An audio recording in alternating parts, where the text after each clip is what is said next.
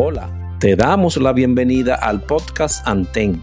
En este espacio estaremos conociendo todo lo relacionado al mundo del socorrismo y sus competencias, del pasado y la actualidad. Acompáñanos en esta nueva entrega y vamos a recorrer el fascinante mundo del socorrismo. Pero antes recuerda calificarnos y activar la campanita para cuando lleguen los nuevos episodios. Bienvenidos socorristas del mundo. Bienvenidos.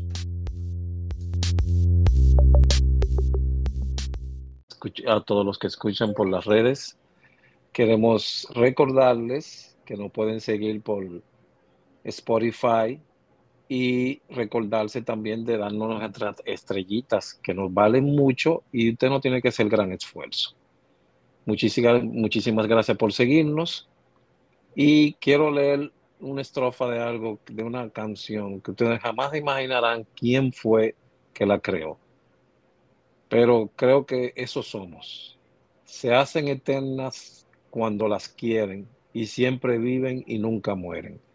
Cuando se duermen son indefensas y se despiertan cuando la piensas. Si las atacas, si las atacan y las defienden, las más valiosas nunca se venden. Alcanzan todo lo que deseas Así de grande son las ideas. Este es un podcast que trata de llevar ideas, pero ideas de un pasado que siguen vigentes en el día de hoy. Y hoy comparte con nosotros nuestra cabina una persona de la que fue parte de uno de los estamentos internos de la Cruz Roja de la madre nodriza, como siempre digo, que era Cruz Roja de Juventud. Otro, otro, otra área que tuvo su gran desarrollo en su tiempo y su momento, porque como siempre lo he dicho, los tiempos son específicos en cada momento.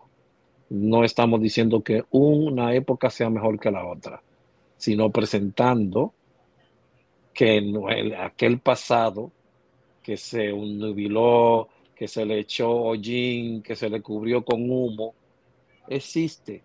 Y eso es lo que estamos tratando de enseñar a cada quien que en verdad había algo más allá. Y hoy tenemos con nosotros a esa persona que trabajó de mano con muchos otros en el área de juventud, que es Rosa María Orozco. Bienvenida a nuestro podcast, como todos la conocemos con cariño, Mila.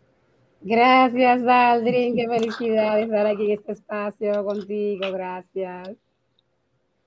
Bienvenida y queremos preguntarte desde el inicio, eh, ¿dónde nace Mila? ¿Cómo se hace en la capital, donde no vamos a decir tiempo en, edad, para hay que preservar, conservar todo el tiempo. Yo conozco la mujer, entonces esa parte, esa parte no. ¿Dónde nace Milán? Bueno, yo nací aquí mismo en la ciudad, en Cristo Rey, en un callejón de Cristo Rey, a mucha honra, como decimos, muy concurrido de personas, muy concurrido de todo un poco, pero gracias a Dios los nueve hijos de ese matrimonio se mantuvo ileso. Pero yo diría que eso es precisamente de una manera u otra nos refugiamos en organismos como el de la Cruz Roja, que nos dio opción sana dentro de la tempestad.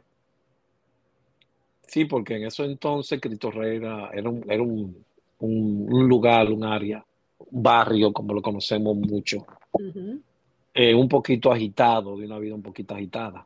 Y ustedes se refugiaron, ustedes se refugiaron todos dentro de esa madre nodriza que es la Cruz Roja. Y Exactamente. ¿Entraron por el, por el, por el, por el departamento de juventud o cómo? Así mismo, por el departamento de juventud. Yo aún ya era mayor, mejor dicho, eh, recientemente había cumplido los 18 años. Entré con la intención de ser voluntaria a la insistencia muy persistente de Robert Almonte Báez, ¿lo recuerdas?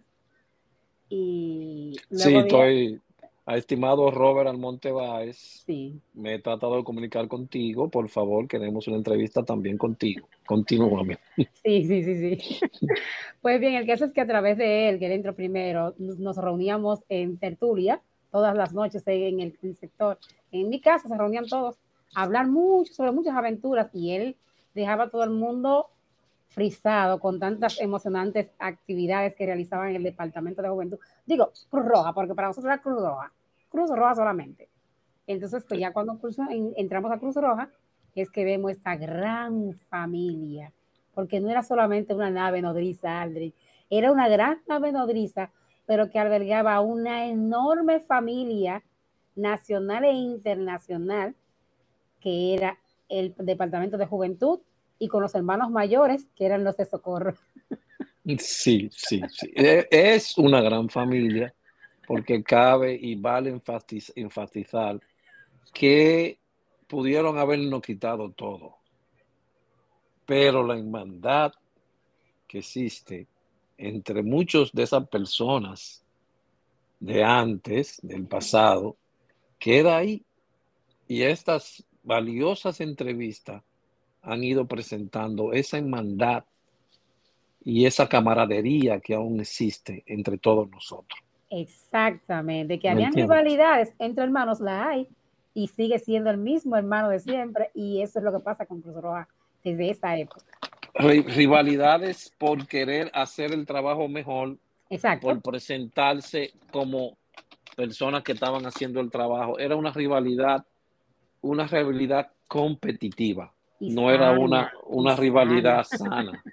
No era una rivalidad eh, personal, no, era algo competitivo. algo Exactamente. competitivo.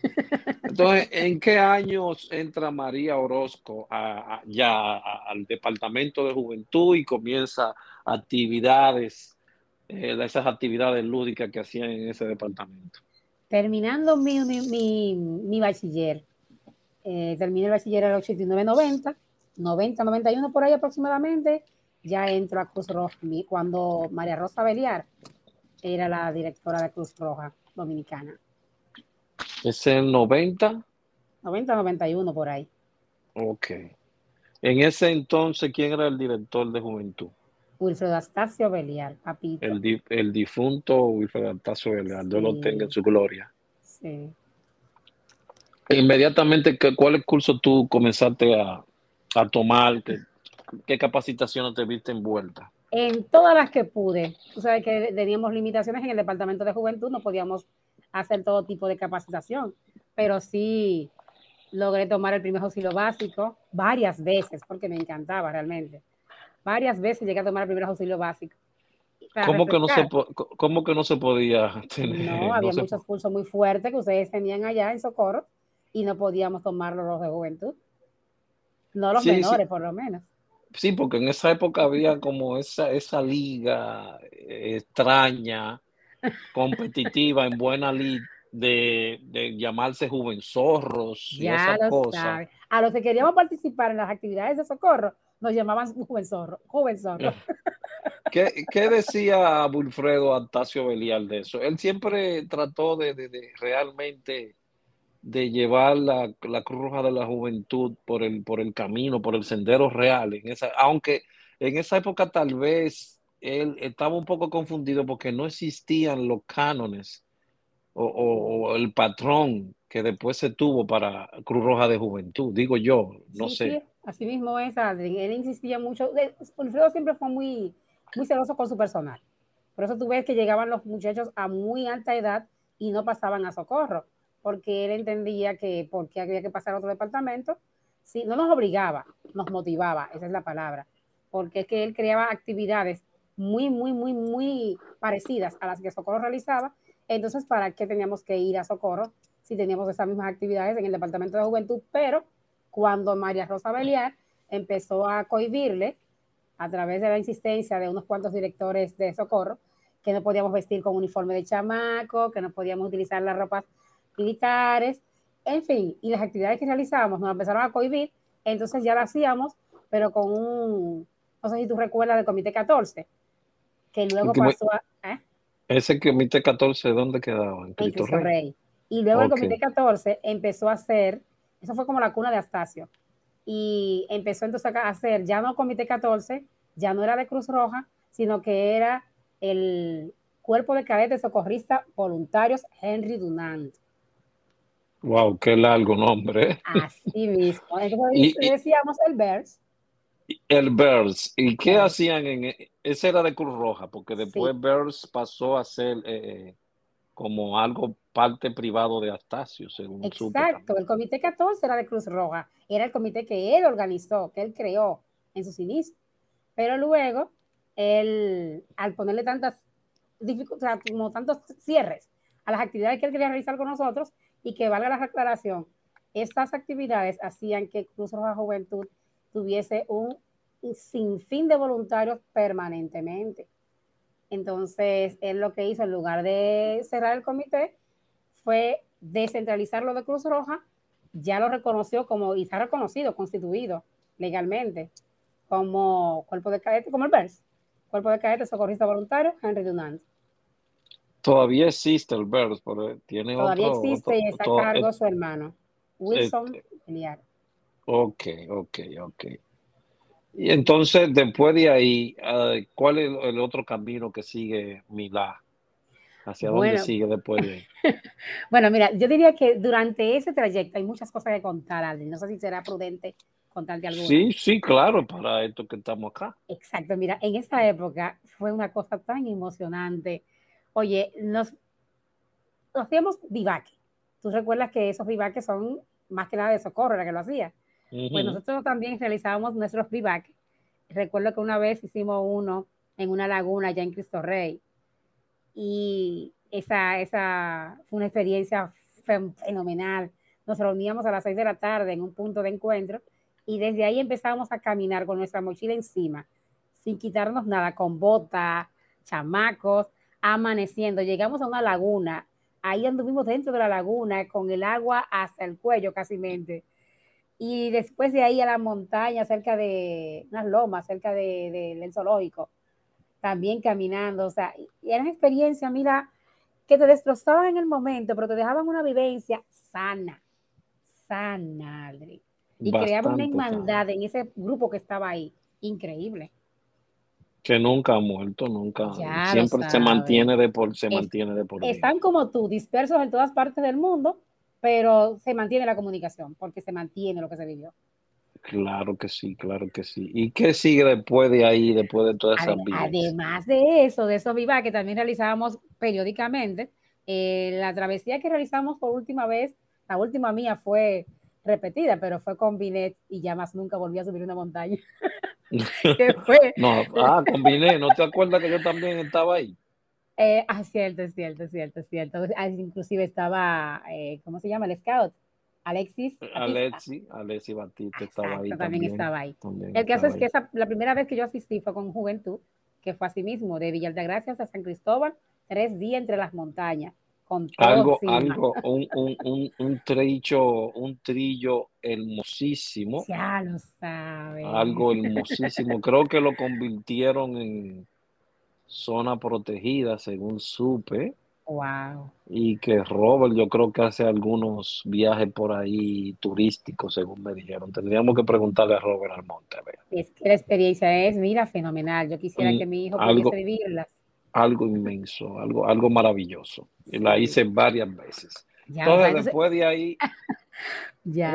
¿qué, ¿qué continúa? Porque se ve ahí que entonces se mezcló mucho socorro, juventud. Sí y entonces, eh, porque no, no quiero llegar todavía a la parte distrito, porque falta mucho por hablar. Pero también, mucho. como tú decías al principio, me hiciste la pregunta de que, qué capacitación recibí. Obviamente que primero auxilio avanzaba, como te decía, varias veces, porque me gustaba cada X tiempo, yo lo hacía. Tengo mis certificados ahí en paquete y no me pesaba. Pero aparte de eso, también, tú sabes que Barbele también dirigía también el departamento de difusión entonces, todo voluntario que entraba a Cruz Roja tenía que también formarse en esa área y tomar la capacitación de difusión. Entonces, eh, después más adelante, tomé el curso de PWA, que es un auxilio avanzado, RCP, no recuerdo con la sigla que se llamaba el curso, ¿Tú recuerdas? Soporte básico de vida. Soporte básico de vida. Exacto. Entonces, no había eh, capacitación directamente para el voluntario de Cruz Roja Juventud en las áreas repetitivas. Tú me dijiste que no queremos llegar todavía ahí, pero... pero no, no, no, no, no, porque estoy viendo que eran todos, pero como dije anteriormente, no había un canon, no había un... Nada. No había un procedimiento real de qué debería de darse al, al joven en, el, en el departamento de juventud. No, todas las capacitaciones eh, eran en socorro. Exacto, porque eh, eh, había ese, ese, ese entendido de, de, capacitación, escuela de capacitación, escuela de capacitación socorro. Exactamente. ¿Me entiendes? Eso yo lo entiendo ahí. Entonces después seguiste. ¿Y en qué, quedó el, el, el comité 14? ¿Saliste de ahí? ¿Qué pasó? El comité 14 más que nada fue un poco distanciado cuando Astacio pasa a, dirigir, me parece que fue el departamento de socorros allá en Cruz Roja. en esa época. No más para acá, mucho más para acá. Pero ya el comité 14 en sí ahí se desintegró. Mientras estuvo Astacio en juventud, todos pertenecíamos de lleno en el comité 14 y realizábamos campamentos de, ¿cómo se llama?, de supervivencia. En una ocasión fuimos con a Comatillo, y eso fue una experiencia chulísima, amanecer en el campo, en casas de campaña, ahí él ya no se, él se convertía en el lobo, una experiencia chulísima. Pero también realizábamos, eh, ¿cómo se llama? Campamento de supervivencia, tiene un nombre que era... Eh, supervivencia, y sensibilización, algo así, ¿no? algo así, porque era para, precisamente para que en caso de desastre no tuviésemos miedo de, en el hecho de tener que bregar con, con, con cadáveres y tener que jugar estar en lugares incómodos. Eso lo hacíamos en el, en el cementerio. Durábamos la noche entera en el cementerio, caminando por, entre los túneles. ok, ¿por, ¿y por qué en el cementerio? Para, para, causar más pánico, para romper el pánico, romper el miedo, para vencerlo. Esa era una carga de entrenamiento, plenamente socorro. Pero el Comité 14, mejor dicho, el cuerpo de cadete, el BERS, lo realizaba constantemente. Ok. No había más capacitación en juventud. Sí, sí, es por la falta de, eso lo entendemos. Ok, después que pasa entonces el, Comité 14, llegas a la, a la Cruz Roja, a Miraflores. ¿Qué pasa ahí? Tú sabes que no existía el, distrito, lo que existía era la sede central. Sí, en Miraflores. Exacto, entonces la sede central que estaba allá mismo, donde mismo está la, la sede central, valga la redundancia, Miraflores, ahí yo no pertenecía directamente al, comité de la sede central, yo pertenecía al de Invivienda, pero eran tantas las actividades como yo dirigía el comité de Invivienda y eran con muchos voluntarios, pues entonces la mayoría de las actividades siempre nos invitaban estábamos ahí todo el tiempo. Y Valverde, que desde Socorro se, se encargó de protegernos, nos, dijo, nos daba consejos tantos o más como Astacio. Cuida a esas niñas, protégelas mucho, no deje que le hagan daño, en fin, siempre estuvo ahí permanentemente, muy agradecidos de, de, de, Valverde por estar, Alejandro. Sí, estuvo, estuvo aquí por estos lugares también, estuvo en otra cabina también en una, en una entrevista, falta la segunda parte porque es mucho lo que él tiene, es mucho lo que él tiene que decir. Es no me la quiero perder. Bien, entonces ya llegas a, a, a, Miraflores, ¿Qué, qué, qué sigues haciendo? que ¿Hacia dónde van tus raíces? ¿Hacia dónde se entienden tus ramas? Pues ahí llegué a participar en varias capacitaciones nacionales e internacionales, ya, ya sí propias de juventud, no tanto nacionales aquí, sino que empecé a participar en, en campamentos de verano en España, como también en diferentes capacitaciones de liderazgo en Costa Rica, y así por el estilo, a muchas capacitaciones internas, pero digo, perdón, externas, fuera del país. Y en esas eh, capacitaciones pudiste ver cómo trabajaba el Departamento de Juventud. Si algo me llamaba la atención en muchos de esos lugares, Aldrin, es precisamente la carencia del Departamento de Juventud.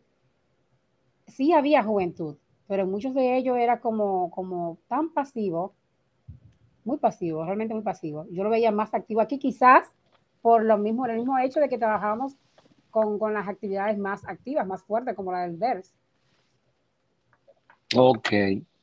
Pero bueno, es que también el departamento siempre se vio como parte del departamento, se le tenía la concepción de ese es el departamento por donde entran los jóvenes que van a durar un tiempo ahí para luego pasar a socorros. Exactamente, la brigada infantil.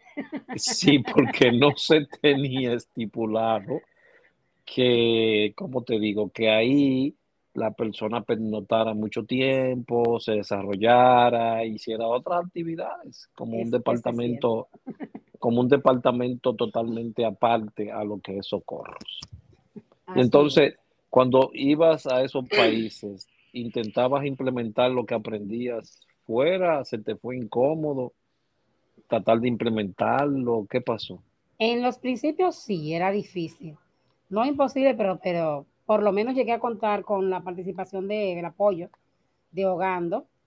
Y tú en esa época también, que daban la capacidad de, de liderazgo, por ejemplo. Brincate para, para, para, para, no, no, no, para el distrito. No, el... todavía no, todavía no. Ah, ok. Cuando okay. ustedes empezaron a dar la, las capacitaciones de liderazgo, de, sí, de liderazgo. ¿Te Oh, acuerdas? sí, técnica sí, de como- instrucción. Sí, técnica de intrusión, sí, sí, sí. Exactamente. Ahí yo vi mucho de lo que de lo que me dieron en las capacitaciones eh, en el interior, en el exterior del país.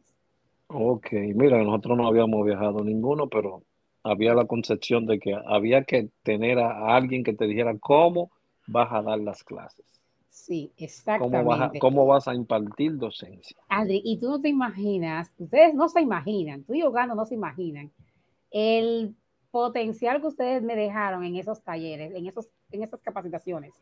Porque era algo que no era solamente para Cruz Roja, no era para que yo diera un, un curso de primeros auxilios, no, no, es para mi vida. El miedo escénico en mí no existe y en la universidad me fue fenomenal gracias a, esa, a ese taller en específico. Claro, y la constante práctica, pero ese taller, esa, esa capacitación que ustedes dieron ahí, eso fue un libro gordísimo, ¿te acuerdas? Yo creo que ese fue el CPI que salió peor que el CPI que se da normal, que es capacitación para instructores, capacitación para instructores, que hubo un instructor de ese curso que nos dijo, ustedes están haciendo esto más fuerte que el normal. Bueno, pero, pero fue muy bueno. Sí, sí, sí, sí. Mucha gente se recuerda todavía de Oye, curso. yo aprendí cosas ahí, el, el- el dominio escénico, la utilización de, de los equipos de, de- de recursos didácticos, que el show, el rotafolio, el mismo manejo. que todo, que todo sea, todo sea, ya todo se ha volcado a un solo recurso para dar la docencia, que es el data shop y punto. Ujú. Ya la gente no usa más nada, se llevan de poner cosas ahí, pero eso también tiene su forma de cómo tú lo vas a usar. Exacto, ¿Me ese es el punto que ustedes explicaban. Como en esa época lo, lo más moderno eran el, el rotafolio, el data show, el paperógrafo, todo eso ustedes explicaban paso por paso las reglas de cada una, cuántas líneas, qué se coloca en cada uno. Ay, pero qué dolor de cabeza cuando yo veía que me van a dar instrucciones en la universidad o en cualquier otro ámbito que no cumplían con esos parámetros que ustedes me dieron, qué cosa. Bueno, ser sincero, eh, no nos no nos pueda poner a que no nos vean como una, una persona ingreída, pero creo que estábamos un poquito desarrollados para la época. Sí, Estábamos un poquito sí. avanzados para la época. Yo entiendo que sí. Aprendimos cosas que se unieron a, a lo que estábamos enseñando y tratamos de enseñar lo que ya teníamos dentro. Y eso nos ayudó, es decir, teníamos algo ahí dentro que nos hacía hacer, hacerle entender a la gente de una forma simple, llana, las cosas como deben ser. Y cada quien tomó su estilo. ¿Tú me entiendes? Hogando uno, yo tomé otro, pero que era el estilo que gustaba. Sí. Y la gente se sentían a- a- bien con él. Y era un balance, porque que mientras que, que Ogando era muy estricto, tú eras más tranquilo, más sereno, más pausado. Entonces, es un balance, es un equilibrio. Sí, sí, sí, sí. Entonces, después de ahí, ¿qué pasa? ¿Qué pasa con Milagro? Ya toma toda esa capacitación, trabaja, trabajaste con, con Robert Almonteval como director de, de Juventud. De también. juventud, de, ah, también tuve que trabajar con, pero ya, ya, ya digo, eh, ya Gina fue más, más cuando llegó al distrito. Pero antes de, sabes que hubieron muchos cambios allá en Cruz Roja, muchos cambios, porque después, después de María Rosa Belial vinieron unos cuantos diferentes directores o presidentes de la Cruz Roja. No, no trabajaste con ninguno de ellos. No, yo nunca salí del departamento de juventud, nunca. Pero nunca trabajaste directamente. ¿Qué, qué hacías en juventud con cada una de esas personas que cambiaron? Eh, no dirigir juventud, o sea, yo empecé a trabajar directamente en la sede cuando llegó al distrito, que fue allá cuando entré directamente al distrito. Mientras tanto, desde mi comité. Yo dejé el comité en un momento y pasé a ser voluntario de la sede, sí, pero ya a trabajar directamente con, por ejemplo, con Robert después, después de Astacio, que fue el director de juventud. Entonces, ahí yo, voluntaria, hacía todo lo que me mandaban a hacer como voluntaria. Que okay. ¿Y de qué, de qué filial o, o no era filial que se llamaban en esa época? ¿Cómo se llamaban anteriormente? Era comité. exacto, comité. ¿De qué comité? 14, ese, perdón, 15 en Invivienda.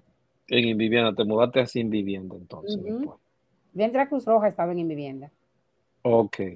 Y desde ahí era que venías a la sede central como, como voluntaria. Mm, no, al principio no, Yo, yo era directamente de Invivienda. Yo entré por la licencia de Robert a crear un comité en Invivienda. Creo el comité en Invivienda y, y participábamos en todas las actividades de allá de la sede central. Pero inclusive Socorro también llegó a llevarnos a nosotros, a los mayores de edad, a, a varios conciertos donde Socorro participaba y cumplía servicio. Es que, que, que, también el que Socorro tenía algunos truquitos ahí que entusiasmaban a los muchachos. como esa parte de los de los de los conciertos. Exacto. ¿Tú me entiendes? Porque era un concierto que eran un poquito caros en esa época y que a ti te llevaran totalmente gratis, como que llamaba mucho la atención. ¿eh? A tarima. Exacto, entonces era difícil de pegar a, a, los jóvenes de ahí, de ese sentido de, no, pero que juventud puede hacer otras cosas, pero eh, ¿qué otra cosa? Porque allí no vamos a, los servicios, a los conciertos gratis. Y mira, eso, esos eh, desfiles de carnaval, Socorro tiene un papel muy importante y muy fuerte, pero también nos llevaban a nosotros para el área de los niños perdidos, ¿recuerdas? Sí, sí, sí, sí, sí. Ustedes tenían una calpa que solamente era de niños perdidos. Entonces trabajas con Robert. Luego con Eduardo Aibar. Eduardo Aibar también, sí. Ese fue el tercero del director, diría. Sí, porque él fue el sucesor de, de, de Robert. Oh, ese fue el sucesor de Robert. Sí, sí. Ok. Y entonces tú ahí estás trabajando simplemente como voluntario de, la sede. Sí, yo no tengo ni el comité. El comité se lo dejé a mi hermana, pero paso a ser voluntario de la sede. Ok. Y ya ahí estás trabajando directamente con el director de socorro, que era Eduardo Aibar o Robert Almo Primero Robert y luego con Eduardo. Ok. Y después, ¿qué sigue ahí? Pues de ahí es que surge la propuesta de que van a crear el comité del distrito, ya en esa época. Entonces, no lo crearon per se, pero estaban buscando el perfil, haciendo todos los amarres. Como no me gustaba cómo se estaba, o sea, el departamento de juventud era que quería crear el perfil. Y no me gustaba cómo se estaba orquestando la ropa, porque sentíamos que estaba, había un grupo que sentíamos que estaban haciéndolo a la medida de alguien en específico. ok. nada más decíamos, nada más falta que uno de los requisitos sea que sea mello. Entonces, entonces como que nos creó un poco de desencanto, como que no, hombre, eso es una chelcha. Y particularmente yo me distancié. Me distancié un poco y me centré a mi universidad, que estaba un poco descuidada. Ok, en esos años de, se me olvidó hacerte esa pregunta, en esos años de capacitación, de todas esas cosas, ¿hubo algún curso una capacitación de esas que te marcó realmente eh, en tu vida, que aún tú lo sientes como, bueno, a partir de ese curso fue que yo, no sé, encontré el nirvana, vi la claridad y hice contacto cercano con, eh, con seres de otro planeta. Bueno, yo diría, Adri, que esa respuesta ya está dada, porque a pesar de que me encanta la capacitación y en todas me incluía, en toda la que podía sustentar, uh resolver económicamente hablando. Eh, Pero como te decía, la capacitación para instructores fue una cosa sin precedente para mí. Ese fue el curso que, que te hizo, te cambió totalmente. Exactamente, eso fue revolucionario. El, CCPI, el de capacitación para instructores, que vimos con varias personas. Vinieron personas también, yo creo que fueron personas de, de, los pueblos y diferentes sitios. Sí, me recuerdo. Duró mucho, duró mucho la capacitación. Sí, creo que fue como dos fines de semana, o no me recuerdo bien, porque se quedaban ahí algunos allá en la misma institución. Ahí. Entonces, después de ahí, cuando ya tú... y, oh, otra, otra pregunta que me estaba olvidando también. ¿Hubo en esa época alguien que con su liderazgo te marcó también? te pues marcó en tu vida, que, tú digas el liderazgo de él fue con, o ella fue esa persona que yo. Yo diría que el mismo Robert Almonte Baez, en esa época de atrás. ¿Tú te sentiste que... Sí, yo, yo lo idolatraba, porque yo veía que tan joven que era, con tanto potencial, con tanto emprendedurismo, o sea, un hombre capaz como no muchos, a pesar de la juventud que tenía. Tenía sus debilidades porque es un joven, pero, pero yo lo veía, wow, increíblemente exitoso, capaz en lo que se metía, daba para adelante y salía bien. Robert Almonte Baez, definitivamente. Oh, ok, pero se te olvidó también una de las eh, de las actividades que se hacían, si no menos recuerdo, ¿te acuerdas de la carrera de monedas? Claro que sí, en el, en el Conde. En el Conde. Ajá. No, esa no se me olvida, ¿no? La carrera de monedas. Oye, aparte de que recaudaba fondos para la institución, obviamente, pero además de, aparte de eso, servía de publicidad, porque tanta gente se veía tan emocionado poniendo su moneda en la carrera de monedas. Oye, una cosa chulísima. Sí, y te olvidas también del de la campaña de Amárrate a la vida. Sí, esa es más reciente, pero sí.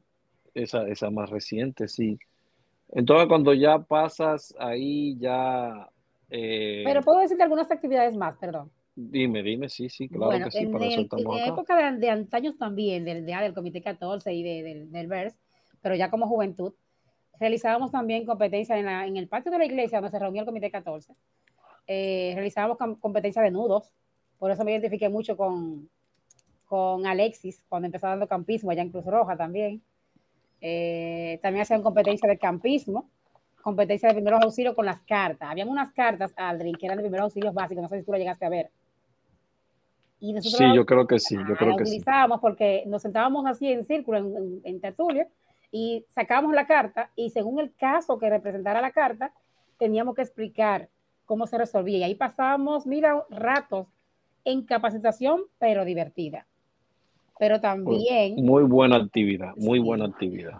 Pero también hacíamos eh, caminatas, Aldrin, maravillosas, desde Invivienda, el Comité 15, desde Invivienda hasta Boca Chica a pie, con un grupo de la comunidad completa, no solamente de los voluntarios.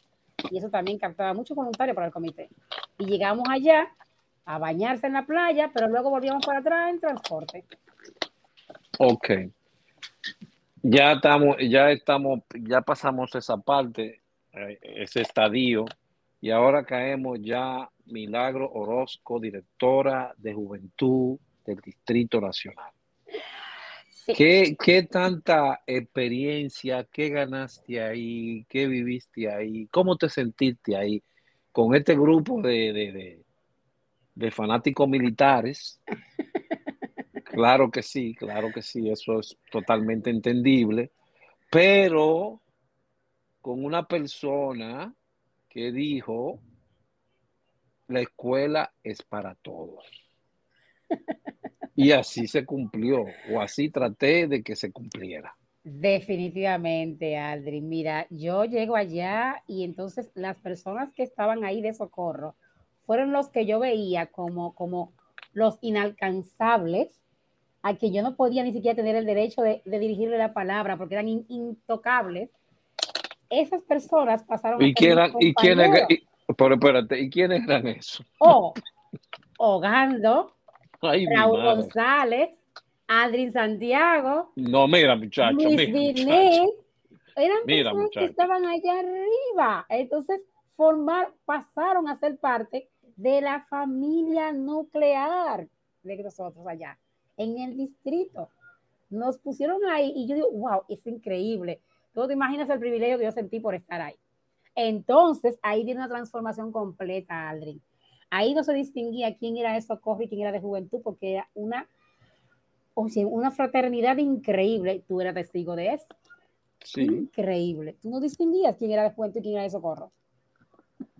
Ahí entonces tú crees que se comienza a desarrollar realmente el Departamento de Juventud y sus áreas? Yo diría que el Departamento de Juventud a nivel nacional, porque recuerda que eso mismo no, no fue que aquí fue que se crearon las áreas, porque las áreas ya estaban creadas en otros países. No, no, no, no, lo que se fue que se puso. Se establecieron aquí, sí. Se establecieron y se usaron. Exactamente se buscó la información y se dijo, pero, pero esto, esto hay que hacerlo. No, óyeme, es increíble, es increíble. Y entonces toda, toda, toda esa eh, eh, energía se irradió a nivel nacional, pero empezó en un punto, el Distrito Nacional. Exacto, porque que no, Adri, ¿quién más había escuchado hablar de formación básica de juventud? No existía, aquí no existía. No existía, pero se creó el FOBAPES, que es formación básica para el personal de socorro. Sí. Y como dijo el que estaba en la escuela, en el Distrito Nacional, dijo, pero la escuela, no, no recuerdo el nombre ahora mismo. Y dijo, eh, pero la escuela es de todos. Entonces debe, debe de existir un, ¿cómo se llamaba? Porque yo creo que le cambiaron el nombre, el de juventud. Sí, sí Formación básica de fo, no me recuerdo, pero se creó. Lo intenté, pero no pude recordarlo. Se creó el curso, creo que fuimos a Nagua, ¿no fue? Sí, pero ya más que, porque también creó el director de, esa escuela, creó también el, curso básico para las áreas. Que si tú quieres especializarte en una área, incluso creó y diseñó un logo para cada área existían eso en los otros, en, eso tomó mucho de España. Sí. Que yo recuerdo ahora. Y entonces tú dices que de ahí fue que talló a nivel nacional todo eso. Sí, porque inclusive nunca, nunca antes se había dado en Juventud, en Cruz Roja, un curso de medio ambiente. Entonces, para el área de medio ambiente. Y ahí tomamos la, el material que se preparó en la escuela del distrito para capacitar en esa área en específico. Eso fue un boom grandísimo. Vinieron jóvenes de diferentes partes del país a capacitarse en ese taller que duró sus, unos cuantos días y luego la práctica final era en, en un campo, o sea, en, el campo, en terreno. Recuerdo que eso fue en sí en agua que nos fuimos eh, tres días, dos noches, tres días. Quede claro que ese fue uno de los cursos que a ti te tocó con el CPI, a mí me tocó ese, ese medio ambiente. Lo di con el corazón, como dicen algunas Ah, porque ya usted declaró que el director de la escuela en esa época en el distrito era usted. Exacto, pero lo, lo, lo, lo, sentí como mío, porque era una parte que a mí me encanta, que es la, el medio ambiente. Y ese curso, bueno, todavía se habla de él. Todavía se habla de él. Se sintió, déjeme decirle que todo el mundo sintió que sí, que el curso usted lo sintió como usted, como suyo. Porque se impartió docencia en diferentes sitios y se consiguieron charlas en el zoológico, el acuario, creo yo, ¿no verdad? Sí, sí, en todos los parques nacionales fuimos. Fuimos al acuario, al, al jardín botánico y al zoológico y ahí nos recibimos, recibimos eh, charlas de, capacitación de cada. Eh, para mí, pobremente, bueno, no sé ni qué decir porque si se hubiese seguido, sabrá Dios hasta dónde habrá llegado, habría llegado e, esa área de medio ambiente. Exactamente, porque ese es el punto. ¿Eh? En aquella época me marcó el CPI, como decía al principio, pero en esta época después del distrito ya, obviamente que eso fue algo sin precedente. Te tocó bastante ese curso. Bastante. Y entonces, después que sigue de ahí, ya, ¿qué seguiste elaborando? Bueno, de ahí del distrito, eh, duró un tiempo grande participando en diferentes actividades con los voluntarios, con, todo el apoyo, apoyando en programas de los nacionales e internacionales como el de Together Weekend, que es una metodología que trabaja con, en contra de la discriminación hacia las personas que viven con la condición de, del VIH. Entonces ahí llegamos a ocupar diferentes plazas, como o diferentes rangos, por así decir, que el multiplicador, que es el básico, eh, multiplica, el instructor regional de la región de aquí del país, luego instructor nacional y a su vez instructor, llegué, eso fue lo más alto que llegué a ser instructora regional para la región del Caribe, en donde tuve la oportunidad de ir a capacitar, a formar instructores nacionales eh, y facilitadores también en diferentes, en diferentes encuentros que se organizaron fuera del país, donde habían delegaciones, representantes de diferentes países de la zona. En una ocasión tuve la oportunidad de ir a, Costa Rica, a eso, mismo, pero también a Panamá en dos, dos ocasiones y a Honduras en una ocasión también, formando eh, especialistas ahí en esas áreas. ¿Eso fue después que saliste de juventud del Distrito Nacional o...? Durante y después. Ok. se lograron desarrollar todas las áreas en el Distrito Nacional de las que tú mencionas. ¿Cuáles son, cuáles son esas áreas? Porque hemos dicho algunas, pero no hemos dicho. Las áreas de. Las cuatro áreas básicas de juventud, a ver si las recuerdo. Sé que estaba el medio ambiente. Ajá. Eh, eh, que tiene que ver con sociedad, pero no recuerdo. No, la recuerdo. Paz, sociedad y paz, algo así. Sí, eh, pero no la recuerdo, francamente no la recuerdo ahora.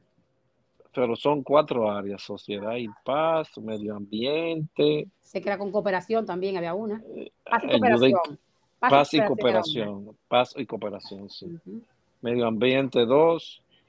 Bueno, las otras dos no recuerdo bien. Pero cada una tenía su, se le hizo su material didáctico. Sí, Exacto. Ok. Pero la que más llegó a desarrollarse fue la de medio ambiente realmente. Bueno, era que era más llamativo porque se le puso más atención porque ahí los jóvenes salían, podían ir, ¿tú me entiendes? Sí. Era, era mucho más llamativo, tal vez fue por eso que se le puso más atención. Y era más fácil de desarrollar también.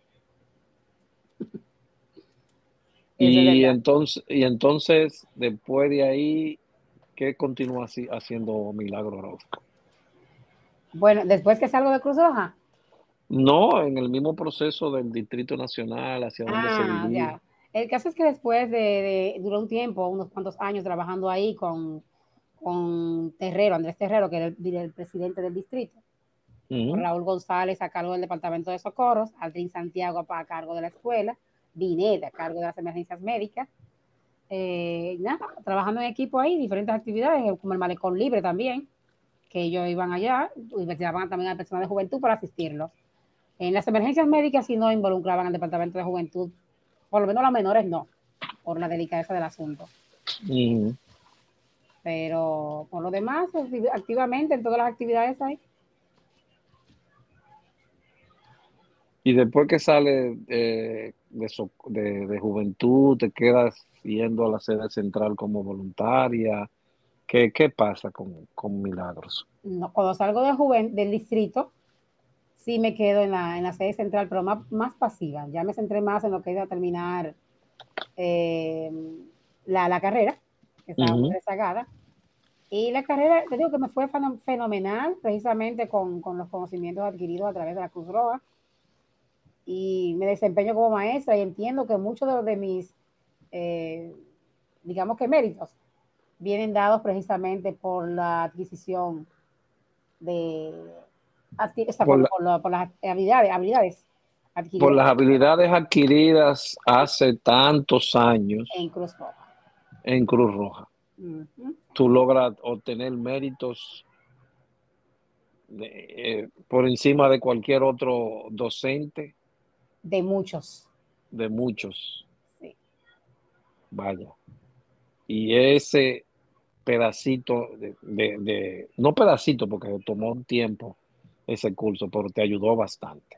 Pero increíblemente, digo que aunque los recursos que se trabajaban en esa época ahí no están eh, como le digo, están ya desvaluados, como, como eso mismo de, del sí, sí, sí. y cosas así, pero las reglas siguen siendo las mismas. Sí, eh, tantos centímetros de las, de las letras, tantas líneas nomás de ahí, solo los titulares, no los desgloses, cosas como esas siguen siendo genéricas. Sigue siendo genérica porque el, el, el, el rotafolio, el papelógrafo, las transparencias, que eran donde tú ponías eh, el plástico y, y ponías la letra con, con creyón o con marcador. Ahora es ahora, la computadora. Sí, es ahora el data shop. Exactamente. Pero en aquel entonces era eso, pero se sigue cumpliendo la, el mismo protocolo, el mismo proceso. Tanta línea, no use más de un tipo de letra, aquello, lo otro es lo mismo, pero ya tú aprendiste con lo básico con lo, con lo rústico. Exacto. Ahora llega esto nuevo, pues ya tú lo sabes manejar. Exacto, pero ya, sabrá la incomodidad que me siento, porque me molesta en la vista. Cuando yo veo que un profesional, que se supone que es llamado a ser eh, un instructor de instructores, y que viene a darme una capacitación, no porque yo sea maestra, sino porque lo aprendí en Cruz Roja, no fue en la universidad.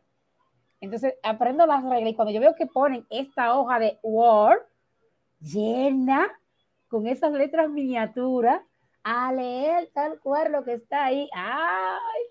Pero, nada, tranquila, no estás en Cruz Roja, tranquila.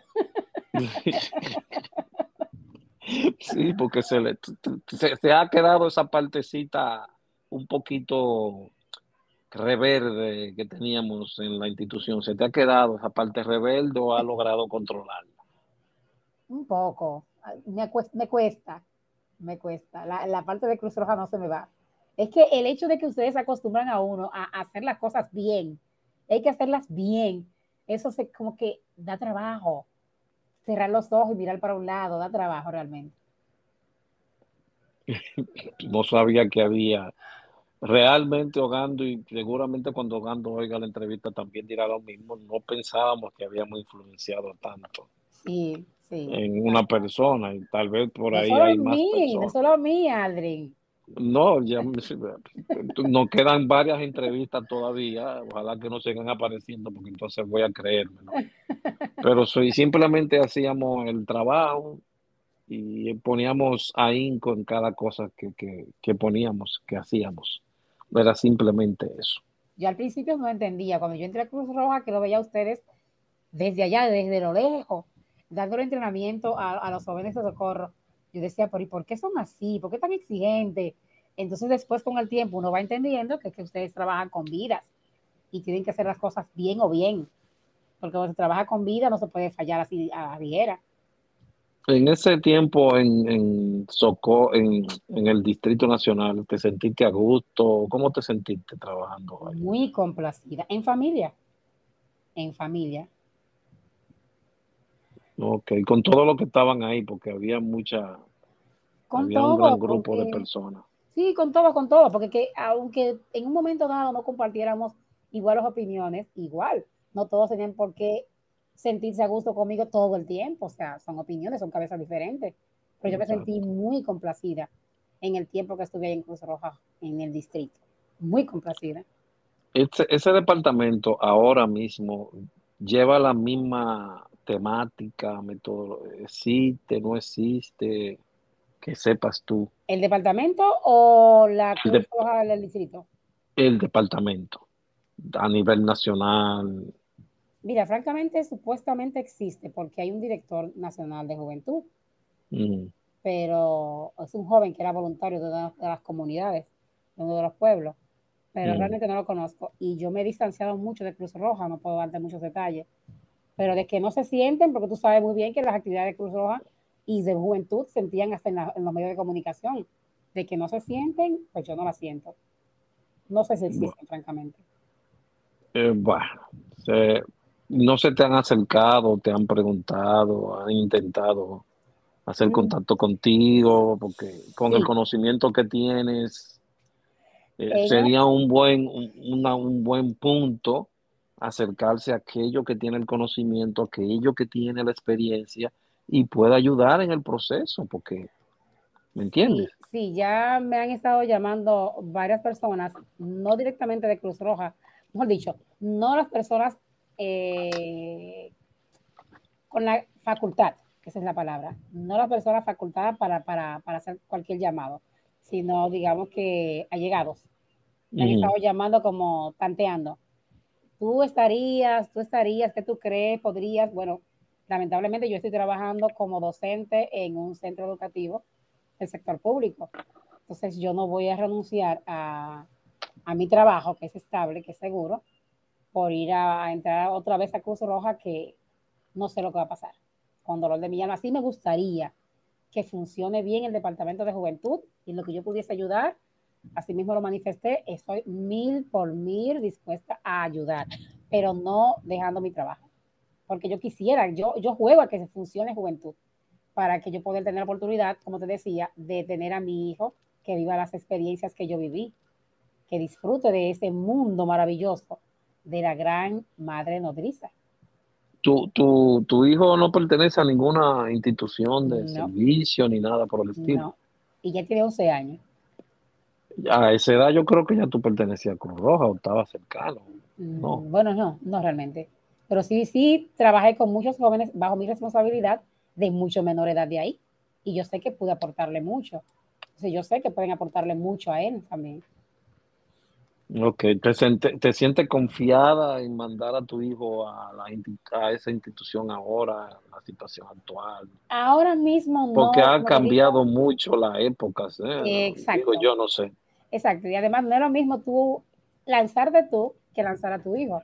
Entonces yo, como te digo, estoy un poco distante, no sé lo que está pasando ahí dentro y no oigo nada, no veo nada. Entonces tendría que indagar mucho antes de soltárselo, pero me gustaría poder hacerlo.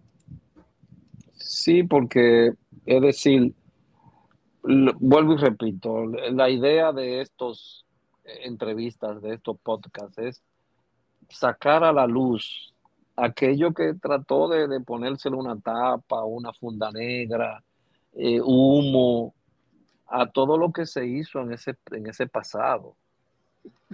Que si lo traspasamos ahora, sería una cosa maravillosa, ¿me entiendes?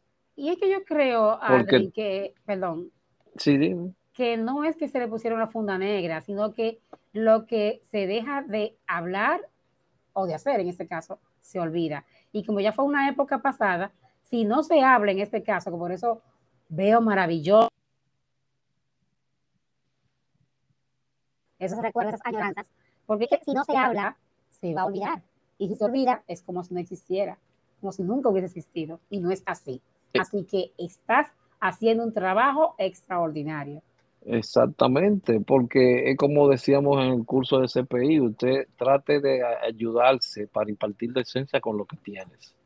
Pues bien, ahora tenemos esta metodología nueva que tiene acceso a nivel mundial, pues el mejor, es el mejor punto para hacerlo. Vamos a hablar, vamos a hablar. Vengan y vamos a hacerlo. Vamos a recordar. Vamos a recordar. Mira todo, todo, lo que has recordado hoy y todo lo que las personas oirán en este transcurso de, de casi una hora, de todo lo que hemos hablado y de las cosas que se han recordado, para, que, la, para que los demás vean que sí, existió, había algo antes, aún con las carencias económicas de esa época, había algo. Así mismo. Había algo no quiero dejar dicho que más grande que ahora, más pequeño, pero había algo. Había una entrega, había, había un altruismo, había voluntariedad, donde los muchachos iban allí y, pasaban días ahí. ¿Me entiendes? Permíteme, André, mira, es tanto lo que había que yo recuerdo que cuando estábamos todavía en, en el BERS, el Comité 14, por allá, los jóvenes, que eran también jóvenes, dirigentes del BERS y del Comité 14, iban a las casas de los voluntarios a supervisar cada X tiempo. Cada X tiempo iban a las casas de los voluntarios a asegurarse de que las habitaciones de esos jóvenes voluntarios estaban organizadas, de que la disciplina en la casa reinaba entre ellos. O sea que si la madre le decía cualquier queja de esos niños a los dirigentes de Cruz Roja, ese niño tenía como sanción no ir a Cruz Roja en un tiempo, y eso era un castigo terrible, ¿entiendes? Entonces, eso se hacía también, porque era, era una familia, no era solamente un grupo que se reunía para hacer travesuras, era una gran familia. Y fueron muchas las caminatas, tú mencionaste caminata, pero las caminatas normales no la dijiste, que era tú llegar a Cruz Roja y tenerte que irte a pie para Cristo Rey, Nunca te llegaste a pie para ir vivienda. Sí, pero por así, por, por, por, por ya en, en, grupo, en el grupo, nos llegamos a ir el comité entero, en como en tres ocasiones, desde Invivienda hasta la sede central. Y de allá para acá, en Guagua, porque no veníamos a pie, ¿no? Incluso desde, desde, allá de la sede central también hacíamos hasta Cristo Rey, pero esa era más cerca. Una anécdota también quisiera compartir contigo, Adri, y con los oyentes es que en una ocasión estábamos en el comité 14, en el comité 15 en vivienda y estábamos haciendo en una kermés que había una exhibición de salto a rapel. ¿Qué pasa? Que me subieron a un edificio, una azotea del cuarto piso, de, allá arriba en la azotea de Invivienda, con una línea anclada desde la azotea hasta el parque. Y fue tan difícil para yo subir por ese edificio arriba que yo dije, bueno, por ahí yo no bajo más yo voy a tener valor y voy a bajar por la cuerda. Fue, mira, lo más adrenalizante que viví en mucho tiempo. Pero me bajé por la cuerda, eso fue, ¿cómo le llaman a ese estilo? Que es así como... como rapel, rapel. Sí, pero no fue rapel, porque era una línea atada a diagonal. diagonal. Sí, como atravesada. Ahí tendríamos que preguntarle a Luis Vine, pero se me salió, me salió corriendo también con una entrevista. Ya tú puedes saber cómo están todos. Esa línea ahí amarrada a un árbol del parque de vivienda y allá en el, en el techo. Así bajé yo colgada de ahí y eso fue, mira, emocionante. Personas que yo no imaginaba que me conocían, a partir de ahí ya me conocían por la que bajó por la cuerda en el parque.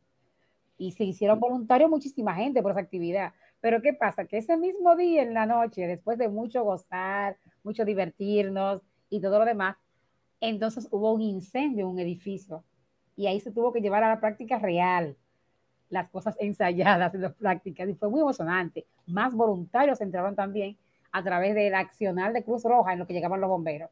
Fue muy bonita la experiencia. Yo recuerdo también otra anécdota que pasó en la caminata que tú fuiste Simplemente estábamos empezando, creo que estábamos casi entrando hacia el terreno de Villa Altagra, eh, San Cristóbal, para la montaña, y tú preguntaste, ¿ya estamos llegando? Sí, de que crucemos esta montaña y ya llegamos. Mentira, ese era el primer día. Y yo y vine nada más lo miramos y dijimos, sí, de que cruce ahí. Ya, pero imagínate, tú eres el viernes y nosotros salimos por San Cristóbal el domingo. Ay. Yo me recuerdo que tú ese, esa vez estaba mal, mal, mal, mal. Pero a partir de ahí, Aldrin, yo tengo asma para toda mi vida. Pero por, ese, por esa caminata. Sí, para que sepa. Oh, Dios mío. Yo creo que llovió, sí. Creo que llovió el primer día. Aparte de que yo suponía que era al revés la, la travesía que iba a ser al revés, porque yo esa ya la había hecho tres veces con juventud. Pero ¿qué pasa? Mm. Que yo me había puesto a hacer el FOBAPE de relambía, de freca. Entonces hice el FOBAPE allá en Cruz Roja y tú sabes que fueron tres días amaneciendo en Cruz Roja. Ya recordé el nombre, Mila. Es FOBAJU. Ah. ¿Te acuerdas que era así, verdad? Sí, formación básica de juventud. Formación, FOBAJU, ese era el nombre, formación básica de juventud. Ojalá alguien tenga algún ejemplar de ese manual por ahí, nos lo haga llegar, porque yo tenía todos esos ejemplares guardados en un disco duro. Que... conseguirlo, dímelo otra vez, FOBAJU. Fobajú, pero que yo tenía todos esos ejemplares guardados en un disco duro y lamentablemente el disco duro se dañó. Ya. Y no es como ahora que ahí está la nube. Eh, bueno, no, no había en ese entonces. Creo que se perdió. Hubo otra persona que continuó e hizo otro curso de medio ambiente, ahora que recuerdo, que fue Adam Tejeda, que estuvo ahí en, en la dirección de juventud. Se hizo otro con él. Ya. Otro curso de, de, medio ambiente. Y este tuvo los, él consiguió a raíz de los, de las ¿Cuál era la que los escuelas iban allá a tomar las clases? ¿Cómo era que llamaba eso? Eh, que iban con juventud las 60 horas. Ah, sí. Bueno, él reunió un dinero con ellos ahí y Milá, eso se mandó a hacer poloche. Bueno, como Adam sabe bien esa, Adam Tejera sabía bien esa parte de mercadeo, consiguió t-shirt con el logo, pero fue una cosa con bolsas de papel con el logo, los manuales. Sí, sí, sí, eso fue una cosa eh, eh, pegatina con el logo, fue una cosa increíble lo que se hizo esa vez. Sí, para que vea que quedó un, legado. Que él siguió porque él trabajó mucho contigo en, en, en las cuatro áreas. Sí, y contigo de mano también en el departamento de capacitación. Sí, no, no, eso fue lo que dijo ese director, que la escuela es para todos. Sí. Juventud y socorro. Siempre se, lo, ese director lo vio así. Porque es la realidad. Claro, ahora dice, se dice que, que Juventud tiene un, alguien que trabaja con la, con la capacitación y aquello, pero caramba, es una escuela, se le da a los dos. No puede ser nada más para uno, no puede serlo. Exactamente. ¿Me entiendes? Bueno, María, eh, encantado de haberte escuchado de nuevo, Milá, y saber de ti, y saber que tu familia está, ser joven está grandísimo, y que nuestros radios oyentes te han escuchado de nuevo, porque tal vez había personas que no sabían de ti, y han oído tu historia, tu historia de vida dentro de la nave nodriza, como digo yo. Muchísimas gracias, Adrián. El placer es todo mío. Lamento que cuando no, hubiese estado, no pudiese estar presente. Ya será en otra ocasión y siempre dispuesta, mil por mil, muy agradecido. Esperamos otra segunda parte donde estaremos haciendo otra entrevista con otros puntos, con otros tópicos. Esperamos eso. Muchas gracias. Bien, siempre a la orden. Eh, bien, Radio Escuchas, aquí tuvieron a Milagro Losco, una persona muy conocida dentro del Departamento de Juventud. Y recuerden seguirnos por Spotify y darle a la estrellita para que sigamos creciendo un poquito más. Muchísimas gracias y pasen lo mejor de esta semana y pronto estaremos con otra entrevista. Pasen buenas. Gracias, Milagros. Siempre. Ok.